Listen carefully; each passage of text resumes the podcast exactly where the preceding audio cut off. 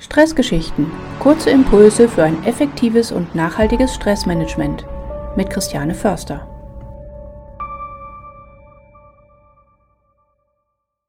Hallo ihr Lieben und herzlich willkommen zu einer neuen Folge der Stressgeschichten. Wie immer freue ich mich sehr, dass ihr mit dabei seid und es geht auch direkt los mit dem heutigen Thema. In der vierten Folge der Stressgeschichten habe ich euch ja schon mal erzählt, wie ihr der Beziehung zu eurem Stress ein bisschen den Druck nehmen könnt. Weg von Stress ist mein Feind, den ich bekämpfen muss, hinzu, ich kann Stress zu meinem Vorteil nutzen, muss aber die Balance zwischen Anspannung und Entspannung im Auge behalten.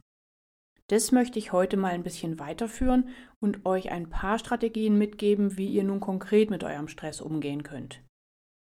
Der erste sinnvolle Schritt im Umgang mit Stress ist, damit aufzuhören, ihn zu bekämpfen.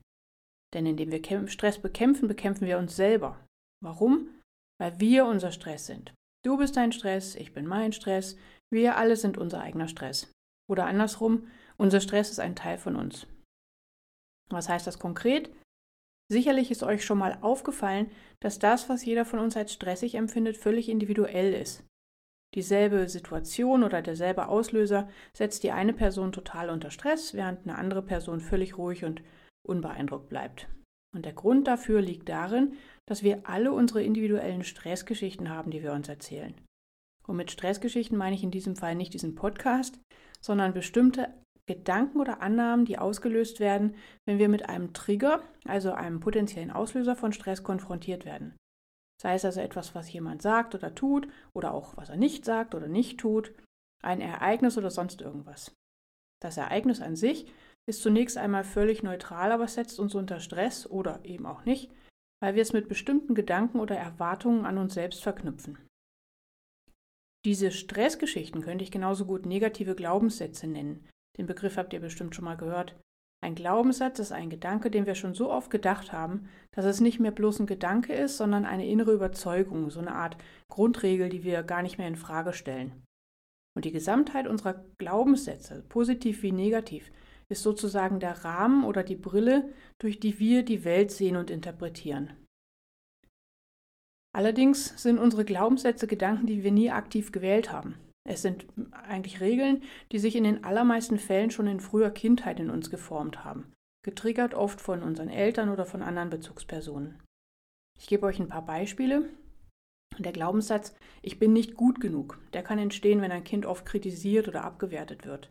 Oder ich bin nicht liebenswert. Das denken viele Menschen, die in ihrer Kindheit erfahren haben, dass Liebe an Bedingungen geknüpft ist oder die gar keine Zuneigung bekommen haben. Oder ich muss immer perfekt sein.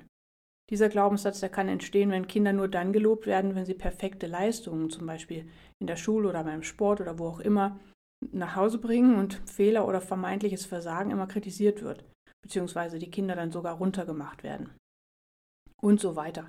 Es gibt unendlich viele solche Regeln, die uns früher vielleicht mal nützlich waren, so als Leitfaden für unser Handeln oder als Schutzstrategien, aber irgendwann passen die nicht mehr in unser Leben, weil die Umstände sich natürlich ändern. Und die Glaubenssätze sind aber immer noch da, tief verwurzelt, ne? oft völlig unbewusst und wir hinterfragen die gar nicht, weil wir eigentlich aktiv gar nichts von denen wissen. Die filtern aber unsere Wahrnehmung. Und wie wir etwas wahrnehmen, das beeinflusst unsere Emotionen. Und Emotionen lösen Stress aus. Und so werden wir zu unseren eigenen Stressoren. Und das meine ich, wenn ich sage, wir alle sind unser Stress. Wenn wir also unseren Stress bekämpfen, bekämpfen wir uns selbst. Und das ist nun mal überhaupt nicht hilfreich und nimmt uns nur sinnlos Energie. Wenn wir das verstanden haben, ist der nächste wichtige Schritt hin zu einem konstruktiven Umgang mit unserem Stress Akzeptanz. Indem du den Stress akzeptierst, akzeptierst du die Realität. Der Stress ist nun mal da. Daran ändert sich zunächst auch mal nichts. Und viele Menschen gehen unter Stress ja noch mal härter mit sich selbst ins Gericht. da läuft der innere Kritiker zu Hochtouren auf und macht uns runter, was das Zeug hält, weil Stress ja eine vermeintliche Schwäche ist, die wir uns nicht erlauben dürfen. Und dass wir unseren Stress akzeptieren, ist die wichtigste Grundlage für eine realistische Auseinandersetzung mit dem Auslöser für den Stress. Statt uns selbst weiter runterzumachen, dürfen wir uns sagen, es ist okay, dass ich gerade Stress habe. Es ist okay, dass ich mich gerade überfordert fühle. Das darf so sein. Nimm also deinen Stress aktiv an, im positivsten Sinn. Akzeptiere ihn als einen Teil von dir. Versuche auch mal zu hinterfragen, was genau diesen Stress bei dir auslöst. Welcher Glaubenssatz in deinem Kopf wird denn da gerade angetriggert? Und welche Stressgeschichte erzählst du dir? Wenn du das verstanden hast, dann kannst du nämlich auch mal hinterfragen, ob das so überhaupt stimmt. Wer sagt denn, dass du es nicht schaffen wirst? Ist bewiesen, dass du Fehler machen wirst? Und wer definiert überhaupt perfekt? Und vielleicht reicht ja auch bestmöglich. Immerhin bist du ja ein Mensch und keine Maschine. Auf diese Weise kannst du eine Menge Druck und Anspannung aus deinem System nehmen und es wird dir besser gelingen, einen konstruktiven Umgang mit deinem Stress zu finden. Du musst deinen Stress nicht lieben, aber du machst es dir definitiv leichter, wenn du ihn akzeptierst, annimmst und integrierst, statt ihn zu bekämpfen.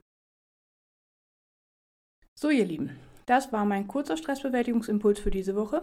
Nächsten Montag gibt es wieder eine neue Folge der Stressgeschichten. Und wenn dir dieser Podcast gefällt und du ihn hilfreich findest, dann würde ich mich total freuen, wenn du ihn auf deiner Podcast-Plattform ratest und ein paar Sternchen vergibst. Denn so erhöhst du die Chance, dass andere Leute den auch finden können. Vielen lieben Dank und eine schöne Woche wünsche ich euch. Eure Christiane von InBalance Coach.